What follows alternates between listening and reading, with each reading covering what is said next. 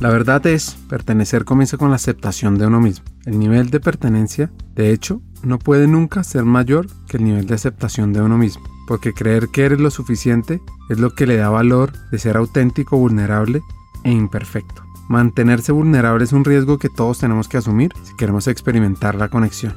No preguntes ¿Qué es lo que el mundo necesita? Pregunta, ¿qué es lo que te hace estar vivo? Y hazlo, porque lo que el mundo necesita son personas que estén vivas. Estas son frases de Brené Brown, que van muy de la mano con la historia de nuestra hacker de hoy, con la historia de Irina Jaramillo, una mujer paisa con alta influencia costeña, que ha impactado la vida de muchas personas, desde Grupo Éxito y desde Carulla, y más adelante sabrán en qué está. Hackers del Talento, más que un podcast, es una comunidad. Una comunidad que aprende a partir de las historias de CEOs, de líderes de talento humano, de influenciadores y pensadores, donde ellos nos comparten sus aprendizajes, sus historias de vida, para que juntos humanicemos las compañías en América Latina. Disfruten el episodio.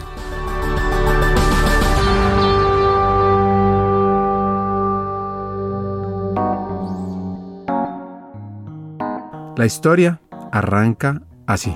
Bueno, yo soy un maridaje entre costeño y paisa. Mi familia materna es de Sagún, Córdoba. No sé si conocen Sagún, Córdoba. Es un pequeño pueblito de la sabana costeña. Yo nací en Medellín, mi papá era de Medellín, pero más o menos a los, yo creo que a los dos meses de haber nacido nos fuimos para Sagún. Allá crecí como hasta los cuatro añitos y después me volví a Medellín, por eso me ves este hablado tan paisa, pero la verdad es que si tú me preguntas, yo me considero un poquito más costeña, a mí me gusta comer en vez de frijoles, me encantan los frijoles, pero como mote de queso, cabeza de gato, arepa de huevo, Ahora, antes de seguir, y para los que no conocemos en detalle esa comida costeña, pues es importante aclarar qué es comer cabeza de gato. Esto es un plato típico de la costa caribe colombiana. Es el plátano verde machacado y cocinado con ajo y sal. Bueno, volviendo a su historia, hay unos hechos retadores, unos hechos que la marcaron y que ella desde muy joven tuvo que enfrentar. Cuando yo nací, mi mamá quería divorciarse de mi papá. Él no quería, los dos eran médicos, inclusive trabajaban en la misma clínica. Y un día él se fue a trabajar y ella dijo, no, yo me voy. Y cogió un taxi y se fue con mi hermanito y conmigo para Sagún, Córdoba, a donde su mamá. Entonces, allá llegó con nosotros. Por supuesto, te imaginarás, pues mi papá fue a buscarnos. Y bueno, yo, yo, yo te había contado que, bueno, mi papá, él la verdad, eh, era un hombre un poquito, mi mamá sufrió de maltrato en su relación de pareja, entonces mi papá fue un poco violento, llegó a buscarla, eso pues mm, una historia dura, o sea, llegó armado a buscarla. Al final pues mis tíos la defendieron y, y bueno, nos quedamos con ella la costa, pero pues mi mamá vivió mucho tiempo con, con una denuncia en la que mi papá no se le podía acercar tantos metros a la redonda. La verdad, él siempre fue un muy buen papá, un muy mal esposo. Entonces, y digo fue porque él ya murió, él murió cuando yo tenía 10 años murió muy joven, a los 42 años. Entonces, bueno, allá vivimos hasta los cuatro años, hasta que, bueno, mi mamá dijo, yo estudié mi carrera, ella estudió su carrera de neumología en Estados Unidos, yo necesito trabajar, entonces nos devolvimos de nuevo para Medellín, ella como madre soltera, pues con sus dos hijos. Ella eh, montó su emprendimiento, una EPS en servicios de salud, y entonces ya yo crecí y estudié en Medellín, tanto el colegio como la universidad. Como te conté, mi padre murió cuando yo tenía 10 años, era médico, una vida muy intensa, él murió a los 40, pero yo digo que a los 40 ya había vivido 80 años. Entonces le dio un infarto y murió y yo crecí, mi hermano y yo crecimos mucho con, con mi mamá. Digamos que ella fue muy padre y madre a la vez, tuvimos nuestra infancia con ella, por eso somos muy arraigados pues a la cultura costeña. Irina tiene la cultura costeña marcada y por supuesto en el colegio sobresalía con su talento? El colegio, yo la verdad, en el colegio fue una niña muy juiciosa. Entre mi hermano y yo sí, sí se da eso de la oveja negra y la oveja blanca. Mi hermano era, es dos años mayor que yo, un hombre muy espontáneo, muy alegre, muy necio. Y yo entonces era como ese balance de la niña muy juiciosa que le fascina poner atención en clase. Digamos que tenía una mezcla bien rara porque me gustaba mucho poner atención en clase y estaba en la primera fila, pero la verdad nunca llegaba a hacer tareas e inclusive cuando llevaba la materia muy bien y también me pasó en la universidad, yo pocas veces hice un examen final porque llevaba ya la materia muy bien y desde muy chiquita empecé a trabajar. Entonces mi mamá tenía su empresa más o menos desde los 14 años. Yo empecé a trabajar con ella en su empresa y pues más chiquita le ayudaba. Recuerdo que en esa época tenía máquina de escribir y entonces ella tenía las historias clínicas de los pacientes en el Hospital San Vicente Paul, en la Clínica Las Vegas en, en Medellín y yo transcribía las historias en máquina de escribir o a mí me fascinaba atender los clientes. Me, me encantan las personas adultas y ella atendía, como eran problemas respiratorios, muchas personas dependientes de oxígeno, entonces yo era la anfitriona de los pacientes y pues ellos felices conmigo. Entonces la verdad yo iba pues como mucho a acompañar a mi mamá por ahí desde los 14 años. Entonces yo siempre después del colegio me iba con ella y la verdad ponía mucha atención en clase porque sabía que tenía un tiempo muy restringido y cuando ya veía que la materia iba muy bien, hablaba con el profesor y, pues casi nunca hacía el examen final, entonces salía un poquito, un poquito antes como a vacaciones. Repasemos un poco. Es una persona sumamente responsable, que además entendió el impacto social desde muy joven al trabajar en el campo de la salud al ir al hospital a ver qué es lo que pasaba ahí. Y es que cuando uno tiene objetivos claros, aprovecha cada segundo. Algo que para mí no es tan común. Sí, no es tan común, pero, pero cuando, yo creo que cuando yo era de verdad muy juiciosa y me sentaba en primera fila y me encantaba explicarle a mis amigas. Entonces muchas veces había profesores que también me decían, bueno, venga, haga el examen oral y me hacían un par de preguntas y con eso también pues decían, bueno, ¿sabe o no sabe? Entonces, bueno, y digamos que muchos conocían como la historia de que yo trabajaba, ayudaba a mi mamá, entonces me apoyaban pues también como, como en ese tema.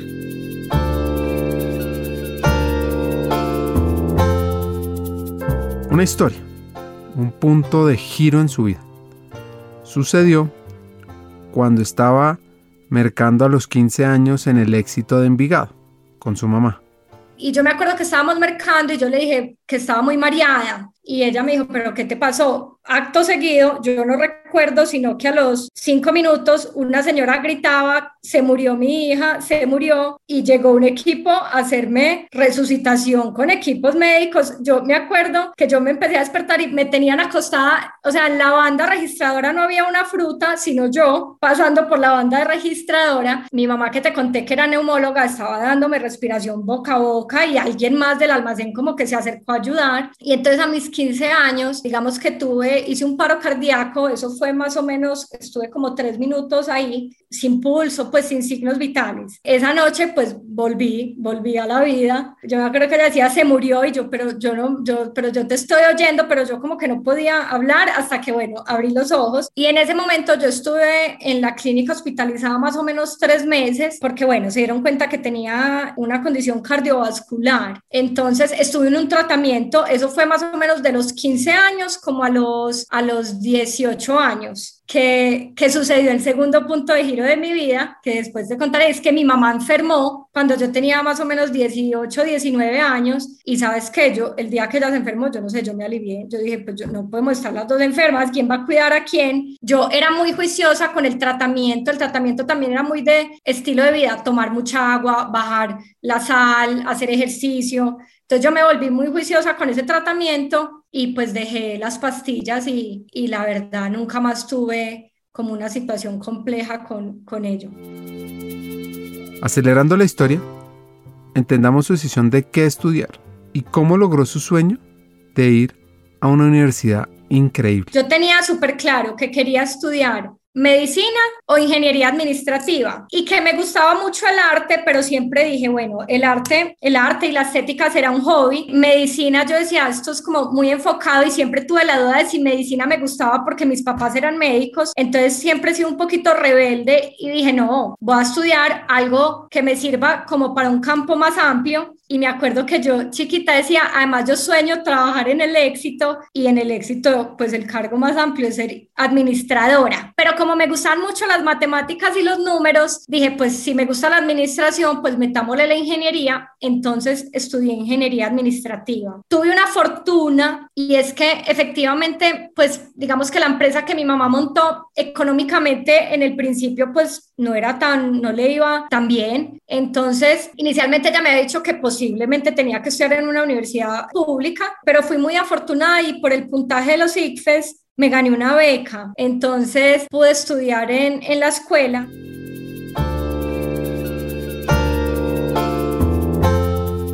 Así era la vida universitaria Irina era, era como muy nerdita. Entonces, eh, sí, me fue bien y, bueno, pagaba la universidad con tres cosas, con un porcentaje de la beca, trabajaba en la universidad en, la biblioteca y en algunas cosas y una tía me ayudaba mucho también, una hermana de mi mamá. Entonces así fui estudiando la universidad y la misma metodología del colegio, es, era muy juiciosa en la clase, llevaba la materia muy bien y al final lograba pues como escapar un poquito de los exámenes finales. Entonces tenía tiempito libre para lo otro. Y bueno, no creas que solo estudiaba, además que es que necesitaba tiempo, pues porque además de estudiar soy súper amiguera, me encantaba ir a las fiestas de la universidad, pues tenía novio, tenía amigas, entonces no era que solo trabajara y estudiara, por eso necesitaba el tiempo de los finales.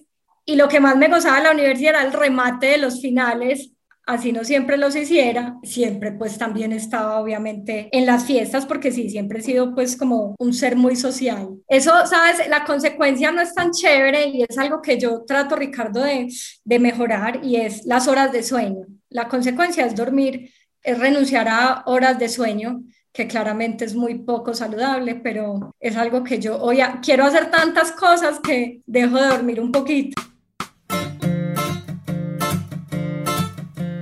La vulnerabilidad. Los retos que nos presenta la vida. A Irina se le presentó uno a los 19 años, cuando solo llevaba un año de estudiar en la universidad. Eh, yo empecé a ver que mi mamá se le olvidaban las gafas y las llaves más de lo normal. Digamos que a los, uno suele decir, no, pero a los papás se, se le olvidaban las llaves, que las gafas, pero empezaba a ver como que era más de lo normal y que ella me pedía mucho que la acompañara al trabajo y hay veces me preguntaba cosas de los pacientes que a mí me parecía muy extraño, pues porque ella con su trabajo siempre pues era la más concentrada y la más entregada. Entonces yo siempre salía a la universidad, ella me prestaba el carro, y yo la iba y la recogía al trabajo por la noche. Y una noche la fui a recoger y no, y no la encontré. Y subí a la, al consultorio y no estaba. Y la busqué en la clínica y no estaba. Y al cabo de, de más o menos dos o tres horas, me la encontré debajo de una silla y ella me dijo, yo, yo sé que yo te conozco, pero yo no estoy bien, yo en este momento no sé quién soy, por favor nunca, ella me dijo, yo sé que yo te voy a pedir que me dejes trabajar, pero no lo vayas a hacer porque yo no estoy bien. Entonces, bueno, esa noche pues yo súper asustada, pues me la llevé para la casa, llamé a mis tías, tengo dos tías que son las hermanas de ella, que son mis ángeles, y a mi hermano. Y bueno, ahí en ese momento ella empezó un análisis, pues y unos estudios de su enfermedad. Nos decían mucho que parecía que tenía vacas locas. Vacas locas es como comer una carne pues intoxicada y que se había intoxicado, eh, pues una intoxicación ya a nivel cerebral. Pero bueno, la verdad es que en Antioquia hay un médico que estudia el Alzheimer que se llama el doctor Lopera y mi mamá trabajó varios años con él y con sus pacientes. Entonces nos dio prioridad y él dijo desde el primer día que la vio, él dijo, ella tiene Alzheimer, ella tiene un Alzheimer temprano dado por su estilo, pues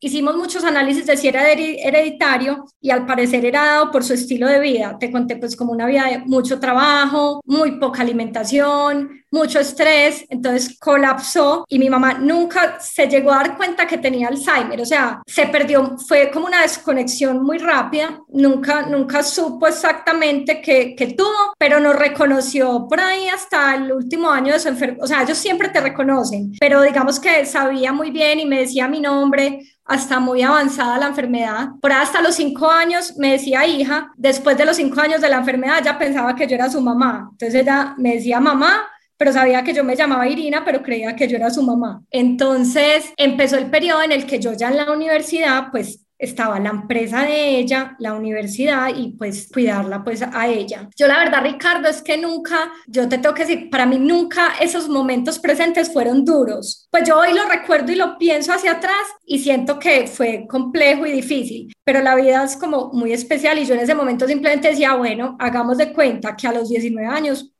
tuve una hija, pues a cuántas mujeres no les pasará eso, quedé embarazada y tengo que cuidar una bebé. Entonces, la verdad lo asumimos así y fue una enfermedad que nos enseñó pues muchísimas cosas. En esta última frase de Irina, nos damos cuenta de lo maravillosa que es su forma de pensar, además de ser una lección de resiliencia, de cómo sobreponerse de cómo apoyar a una persona que tiene una enfermedad donde hoy en el mundo una de cada tres personas mayores de edad la padece. Y acá viene su superpoder, la fuerza interior. Sí, porque sabes que yo creo que la vida, hay veces yo decía, bueno, es muy duro y, muchas personas me decían, no, el Alzheimer es una enfermedad durísima y es muy dura, pero yo también decía, como el cáncer, si ella tuviera cáncer, peor, yo la vería con un dolor y yo me moriría de verla sufriendo con dolor. Por lo menos el Alzheimer, sufrimos más la familia de verla pero ella no tenía ningún dolor físico y la verdad siempre he estado rodeada de personas pues muy especiales y bueno, como familia logramos pues como sacarlo adelante y es eso, es como como tú ves las dificultades, yo creo en ello, es las dificultades al final te construyen mucho y hacen, hacen que uno saque una fuerza eh, de donde cree que no la tiene, pero no yo, todos los seres humanos, yo creo que todos los seres humanos tenemos ese poder interior. Volviendo a su historia de crecimiento, en la época del, 2009 más o menos, que es el año donde se crea la primera criptomoneda, el mismo año en que un avión aterrizó en el río Hudson, en Estados Unidos, salvando a todos los pasajeros. Bueno, entonces yo al final, la verdad es que me di cuenta que lo que yo estaba haciendo, que era la empresa de mi mamá mientras estudiaba la universidad, no era mi pasión. Y también entendí que, me acuerdo en algún podcast que le oí al escritor Jorge Franco, y es que uno puede decir que uno ama lo que hace o hace lo que ama. Yo la verdad es que soy fácil de enamorarme de las cosas, pero estando en ese día a día, en ese trabajo de clínica, yo me di cuenta y yo dije, yo, la verdad, a mí esto no, pues no me apasiona. Y dije, esto va a ser muy duro, pero yo tengo que buscar un trabajo y pues cerrar la empresa de mi mamá. Entonces me presenté en la práctica, llegó el momento de hacer la práctica, encontré una práctica que me gustó mucho en lo que antes se llamaba Colinversiones, hoy es Celsia, y hice la práctica y tuve la fortuna de, me quedé trabajando en la práctica aproximadamente después de la práctica eh, dos años con ellos. Entonces ahí tenía un ingreso y pude ir dejando el negocio eh, y la empresa de mi mamá en manos de una de las personas que trabajó toda la vida con ella. Entonces, bueno, ahí me quedé dos años hasta que llegó un momento un nuevo punto de giro y es que estando ahí muy contenta, mi mamá ya no estaba un poco, no estaba tan bien de salud. Entonces yo dije, yo necesito un tiempo para dedicarme a ella y también necesito pensar en una vida económica que me permita tener una enfermera para ella o alguna ayuda, porque pues económicamente en ese momento no lo podía hacer. Y empecé eh, a buscar trabajo, empecé a buscar trabajo y encontré una convocatoria en internet que decía empresa de consumo masivo necesita una persona para un cargo que se llamaba profesional en entrenamiento en la categoría de ropa interior femenina. Y a mí pues todo eso me sonó como muy el éxito, ropa interior, consumo masivo. Yo dije, esto tiene que ser el éxito. Y me presenté a la convocatoria con varias personas y pasé a la convocatoria. Entonces empecé a trabajar en el grupo, eso fue en el año 2009 y bueno, ahí empecé mi carrera profesional. Que era importante para mí. Primero, me encantaba lo que hacía, me encanta el mundo de la moda y de la estética, entonces combinaba mucho los números con esa estética que siempre me ha gustado mucho. Y tenía también ese móvil de, bueno, me gusta lo que hago y además necesito generar unos recursos pues para, para poder acompañar la enfermedad de mi mamá. Empecé pues a dedicarme mucho hacer mi trabajo muy bien. Era 2009, yo tenía, ya ni sé, 20, 23 años, 24 años, y estuve un año en ese puesto inicial. Después de ese año llegó a, manejar el negocio de moda en el éxito una peruana, ella se llamaba Daniela, una mujer supremamente exigente, de esas personas que son tan inteligentes que cuando te hablan tú hay veces que no le entiendes y que le cuesta mucho explicarse ella, y ella era consciente de eso, decía, yo sé que ustedes no me entienden cuando yo les hablo. Y culturalmente muy diferente pues como, como su cultura de trabajo, pero bueno, yo tuve como una empatía especial con ella y ella eh, me ascendió de ser profesional el entrenamiento, que era como un cargo de soporte a las diferentes compradores, porque estábamos en el área comercial y el equipo de compras, y ella me ascendió a ser la compradora de ropa de mujer, que para mí era el puesto soñado. Y ahí fue muy lindo porque ahí viajé por el mundo, tuve, yo no tenía visa, entonces gracias a mi trabajo pude tener visa, viajé a China, viajé a Estados Unidos, a Los Ángeles, a México, pues a muchos países, a Panamá, donde nosotros nos inspirábamos mucho en las tendencias para hacer la producción pues, y el diseño de las marcas. ¿Y esta experiencia la disfrutaba mucho? No, lo primero es, que de verdad es que hay una frase que cuando el cerebro se abre a una nueva idea o algo nuevo, es, eso es un cerebro que nunca se vuelve a cerrar. Entonces, para mí eso era fascinante porque era conocer un mundo nuevo, alimentación nueva, negociar siempre me ha fascinado y pues imagínate en Panamá, tú te sentabas a negociar con judíos, que son unos super negociantes, muy expertos en, en, su, en sus negocios y a mí eso me fascinaba, me fascinaba. Entonces yo la verdad disfrutaba mucho los viajes y también era algo muy rico porque viajábamos muchas veces todo el equipo de compradores. Entonces éramos un grupo de amigos que viajaban y obviamente salíamos, era un trabajo muy intenso pocas ciudades conocí como turista de esas que te cuento. Era viajar, negociar y muchas veces no salíamos del hotel y pues no, no conocíamos la ciudad. Pero bueno, a través de la gastronomía también podíamos probar esas cosas nuevas. Le encantó Vietnam, fascinada. Ahí incluso negociaban el piso las mercancías a comprar. Así que podría decir uno que su trabajo era me encantó Vietnam. Fuimos a Vietnam y me encantó Vietnam porque me pareció un método de negociación bien diferente y además era muy, es muy raro porque Vietnam está a la misma altura de Colombia, entonces es como estar en la misma naturaleza colombiana, súper exótica, con, llena de una riqueza de frutas, de colores y una cultura un poco diferente. Me acuerdo que en Vietnam, imagínate, negociábamos en el piso, o sea, eran unos showrooms, les llamábamos, eran unos salones donde estaban exhibidas todas las muestras de los productos y tú te daban un marcador y rayabas en el piso porque hablábamos idiomas diferentes, pues mm, ellos muchas veces no hablaban inglés. Entonces era como poniendo en el piso, rayábamos los números y rayábamos todo, tenemos fotos. Y me acuerdo que ahí viaja, viajé con, con mi jefe en su momento. Este viaje que te cuento de Vietnam, yo ya era la gerente del negocio textil para el grupo o sea, ya era como el cargo máximo en el área comercial y viajé con quien era el vicepresidente en su momento y era espectacular verlo a él tirado en el piso rayando también. O sea, la verdad es que el grupo éxito, la cultura de trabajo es muy especial y los líderes son personas súper cercanas y muy sencillas. Entonces esos viajes también se disfrutaba mucho compartir pues como desde lo humano. En los viajes se conocen las personas y, genera, eso hace que las relaciones que se generen con el equipo de trabajo sean más profundas.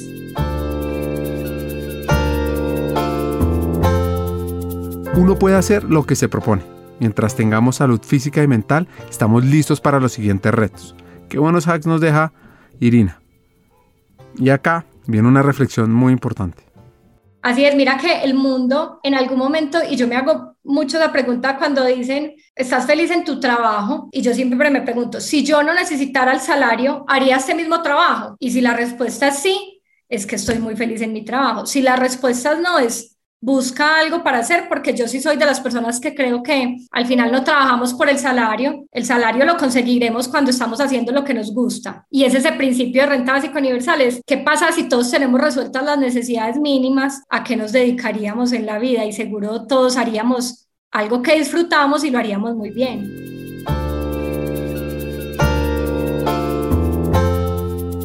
Volviendo a su paso por el grupo éxito, aceleró su crecimiento.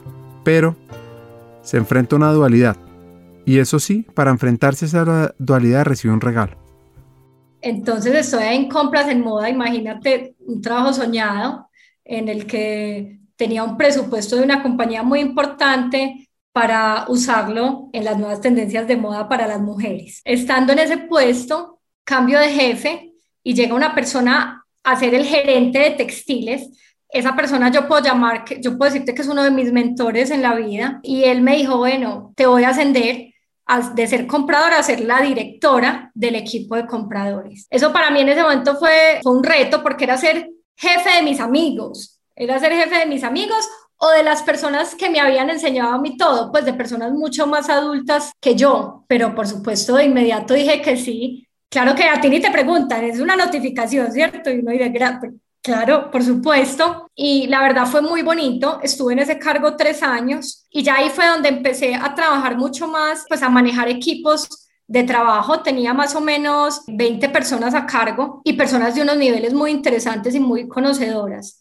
Eh, yo siempre creo, Ricardo, que de verdad si uno está muy bien rodeado y, y soy de las que trabaja mucho porque mi equipo sea mejor que yo. Al final, cada quien hace su tarea y si la hace muy bien es garantía, es garantía de éxito para todos. Entonces tenía pues un equipo espectacular y estuve ahí tres años. Después de ese momento, la compañía, el grupo de éxito, eh, no sé si recuerdas el grupo de éxito, pues era Colombia y se vuelve, compra la operación de Argentina, Brasil y Uruguay, se vuelve una compañía LATAM y en ese momento quien era el gerente de textil lo pasan a otro cargo y un día me llama Carlos Mario, el presidente del grupo, éxito a la oficina. Yo fui y me senté y en esa época mi mamá, porque toda mi historia profesional ha sido paralela a, a su historia, ya llevaba como nueve años en su enfermedad y ya empezaba a reconocernos mucho menos. Y estaba en un momento duro de su enfermedad que para mí pues fue el más duro de todos y es que ya se le olvidaba tragar entonces no podía comer bien, imagínate,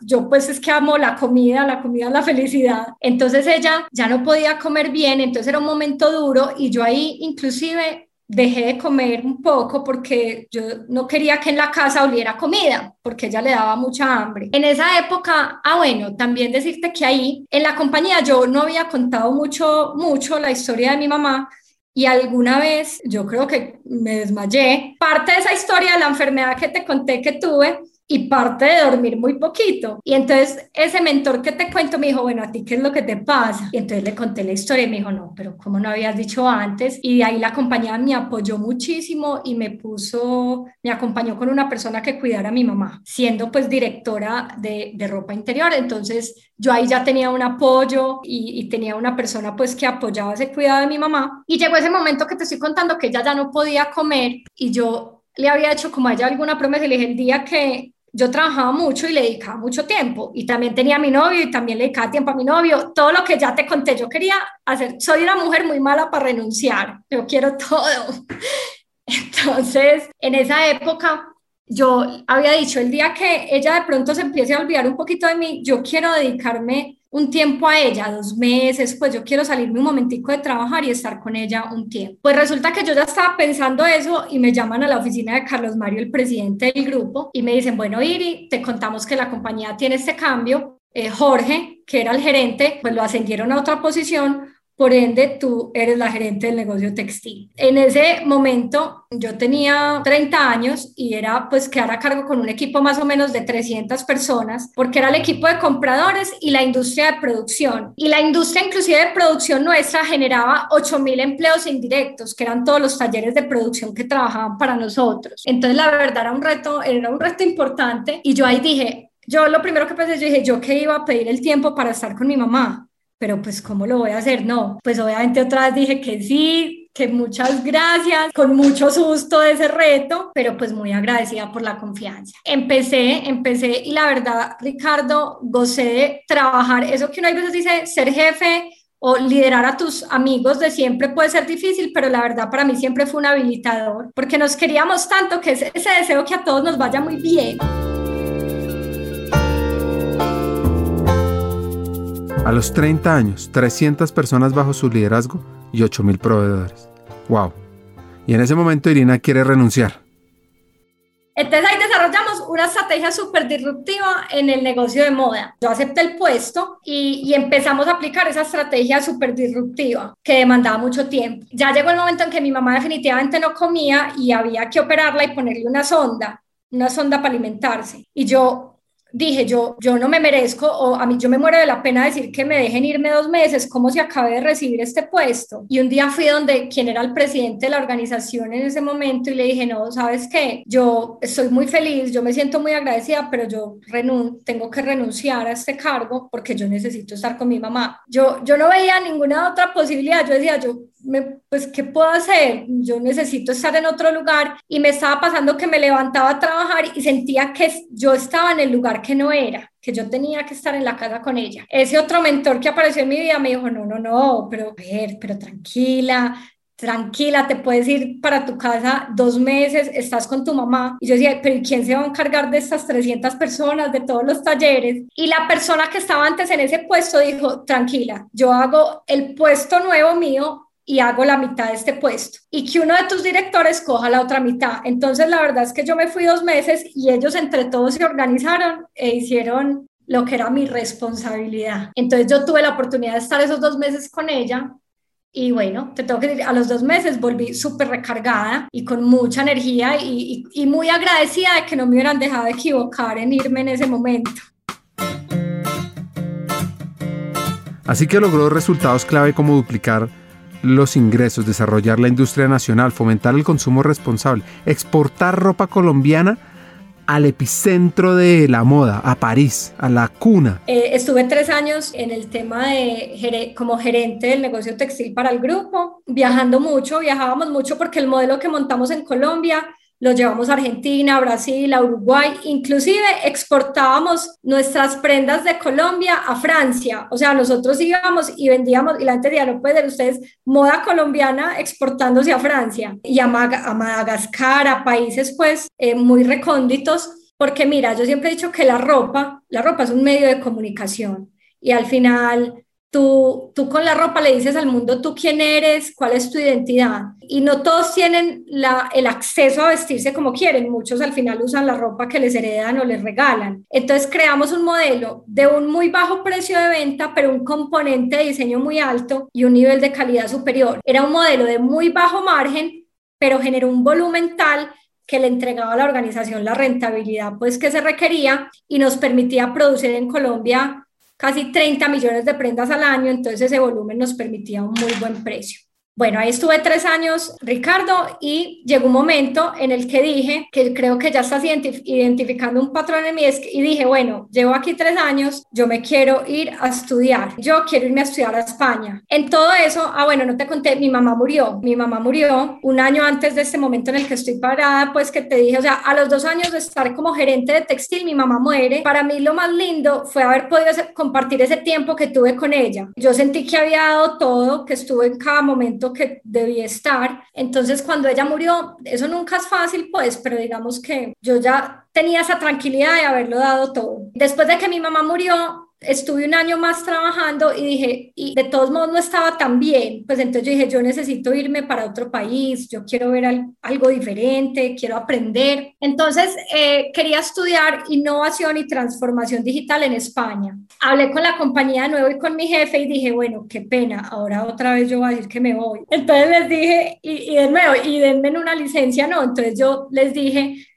yo me quiero ir para España, si ustedes consideran que yo debo renunciar, estoy dispuesta. Y mira que hay un componente en la vida y es, yo creo que uno en la vida no puede tener miedo de lanzarse, eh, porque si tú piensas y partes desde el miedo, te pierdes de muchas cosas. Entonces yo siempre decía, tengo el puesto soñado, estoy feliz, pero si tengo que renunciar a él por ir por algo extraordinario, pues lo haré y después volveré. Y, y si vuelvo a un puesto menor, pues no importa, vuelvo y arranco. Entonces le dije a mi jefe, me quiero ir a España y él me dijo de nuevo, no, pues vete con una licencia, vete con una licencia. Era el vicepresidente, yo ya estaba la compañía, estaba el presidente y el vicepresidente comercial. Ya estábamos los gerentes, habíamos cuatro gerentes de negocio, textil, frescos, electrodigital y hogar. Yo era la gerente de textil. Entonces, él me dijo, no, vete, vete a estudiar y dejas a alguien a cargo. Otra cosa muy importante para uno poder hacer realidad sus sueños, Ricardo, es siempre autodesarrollar a sus equipos y tener siempre a alguien, de nuevo, mejor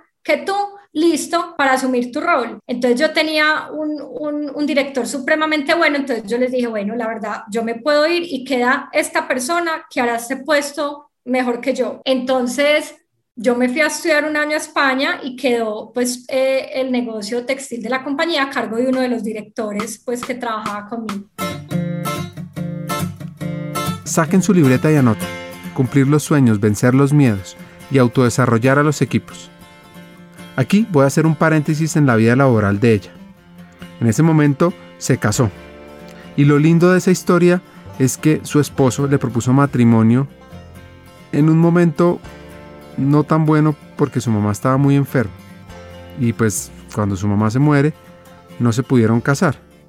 Y su esposo la esperó hasta que ella estuviera lista para celebrar el matrimonio, que fue por un ritual conmovedor. Ahora, viviendo en España, en el 2009, recibió una llamada. Un día me llamó Carlos Mario de nuevo, el presidente de la compañía, y me dijo, Iri, voy para Francia el otro fin de semana por favor, nos vemos allá. Y yo dije, no, pues ya mismo mañana compro un tiquete y nos encontramos en Francia en un restaurante y ahí fue que él me dijo, mira, Iri, eh, tú amas el negocio. A mí ya en la compañía son muy organizados en los planes de sucesión de la gente. Varias veces me habían dicho, tú, ¿qué, puesto te gustaría hacer? Y yo siempre les decía, no, yo estoy en mi puesto soñado. O sea, gerente del negocio textil, yo estoy en mi puesto soñado. Pero por eso los líderes de las organizaciones son tan visionarios. Y él me dijo, yo sé que a ti te fascina el textil, pero a ti hay una cosa que te gusta más que eso y es que yo siempre he sido una apasionada de lo que te conté, la alimentación consciente, el estilo de vida, muy aprendido por pues, la historia de mi mamá. Yo pues me dediqué mucho a estudiar el Alzheimer a través de, del estilo de vida saludable. Entonces me dijo, tú que eres tan cansona con Carulla y siempre estás diciendo que por qué no tenemos lo saludable o lo sostenible, pues ponte la camiseta de Carulla, a ver, a ver qué tan, qué tan bien lo puedes hacer ahí. Esto fue, eh, esto fue hace dos años, 2019, yo tenía 34 años. Entonces, mi esposo lo único que me dijo fue, Iri, tú siempre decides y no me preguntas y siempre dices que sí, por favor esta vez di que lo vas a pensar y lo decidimos juntos. Entonces yo, obviamente apenas él me dijo eso, yo le quería decir de inmediato que sí, pero pues recordando a mi esposo le dije, Carlos Mario, déjame, yo lo pienso y lo converso con mi esposo. Ese fin de semana volví a España, lo conversamos mucho y, la verdad yo le dije, a mí España me encanta, pero pues yo no me puedo perder esta oportunidad de una marca como Carulla, aprender de la operación, yo siempre estuve en el área comercial, aprender de, de la alimentación, entonces tomamos la decisión pues de, de decir que sí y bueno, y entonces yo, eso fue en junio, yo estuve, mi periodo de estudio terminaba en enero, yo le dije, Carlos Mario, sí, pero lo único que yo pido es que yo quiero terminar de estudiar. Entonces me esperaron hasta enero en Carulla y yo llegué ya en enero del año pasado, en enero del 2000, ¿qué? Del 2020 a Carulla. Me dijeron, lo único es que la condición es que tienes que vivir en Bogotá. No, pues Carulla, el 60% de sus ventas las tenemos en Bogotá. Y yo dije, no, pues más emocionante aún, una ciudad nueva, qué delicia. Entonces mi esposo pues y yo nos vinimos a vivir a Bogotá. Llegó casi que un par de meses antes de que arrancara la pandemia y estuvo encerrada en un hotel en Bogotá trabajando, liderando Carulla, una empresa de 4.200 personas. En Carulla, el equipo de Carulla son 4.200 personas y la verdad, eh, Carulla es una marca muy consolidada, con una estrategia muy clara donde para mí eh, lo más importante, y yo creo en eso, Ricardo, y es en cada uno de los puestos que he hecho, y seguro lo hablaremos en el lado es, yo simplemente soy una, pues yo creo que todas las personas que estamos ya en estas posiciones, dedicamos, yo dedico gran parte de mi tiempo es a, a trabajar con las personas y a sacar lo mejor de ellas. Al final, si las personas están bien, pues cuidarán que todo esté muy bien. Entonces, mi primer reto en Carulla era ese, era meterle mucho corazón a la marca. La marca siempre estuvo manejada por extranjeros, por franceses, que lo, lo, hacen supremamente bien, unas personas brillantes, pero es la primera vez que hay una mujer liderando un cargo, nosotros llamamos un cargo de la operación, liderando una marca desde la operación. Entonces yo tenía ese reto de meterle ese corazoncito de mujer a la operación y de impregnar la marca ya de todo el tema de sostenibilidad, de salud, de las nuevas tendencias de consumo. Ese pues ha sido mi reto desde que estoy acá. Y en enero de este 2021, no, entonces contarte que yo en enero hablé con Carlos Mario, el presidente de la organización, y le conté, ellos me llamaron, a ti en el grupo te llaman siempre como, bueno, ¿cuál es su próximo paso? Listo, Irina, sigue ¿qué sigue? Y yo les dije, ah, yo no me siento tranquila sin contarles que yo quiero emprender. Y yo siento que si yo no lo hago ya, yo no lo hago nunca. Y todo el mundo me ha dicho, pero vos estás loca, o sea, tener el salario soñado, el puesto que soñaste, o estás aburrida. Y yo siempre decía, yo no estoy aburrida, estoy feliz. Pero es que uno también puede decidir estando feliz, probar otras cosas. Esto te lo estoy contando es para decirte que renuncié, renuncié.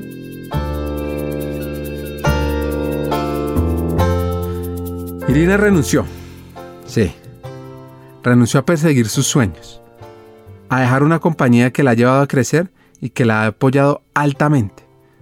Pero, pero, pero... Y la verdad, renuncié porque quiero montar una compañía, Ricardo, de, dedicada ya 100% al todo el tema del consumo consciente, inicialmente muy enfocada desde la alimentación, tanto acompañando organizaciones en eso como en desarrollo de producto. Voy a estudiar un tema de innovación y desarrollo en la industria de, alimentos pues es saludables y sostenibles. Y mira, soy muy afortunada, pues la compañía me pidió seguir trabajando con ellos como asesora, pues acompañando ese proceso de la organización, todo el tema del modelo de alimentación saludable y la marca TAEC, que es la marca saludable pues del grupo. Y por el otro lado, siendo asesora del negocio textil que manejé mucho tiempo. Entonces digamos que voy a salir a montar mi compañía y salgo pues con un cliente al que amo. Esto ha sido muy duro, para mí ha sido un duelo horrible renunciar porque yo amo el éxito, amo la gente, amo mis jefes, pero, pero nada yo, yo quiero, lo que yo les digo mucho es, yo quiero saber que a mí me gusta la manzana porque ya probé la papaya y la manzana es mi fruta preferida, no porque solo comí manzana toda la vida. Puede que me equivoque y tenga que volver atrás y decirles, por favor, vuelvan a recibir, pero puede que no. Puede que, ah, no, yo espero que sí, y, pero seguro puede que me reciban un puesto más bajo, pero no importa, estoy dispuesta.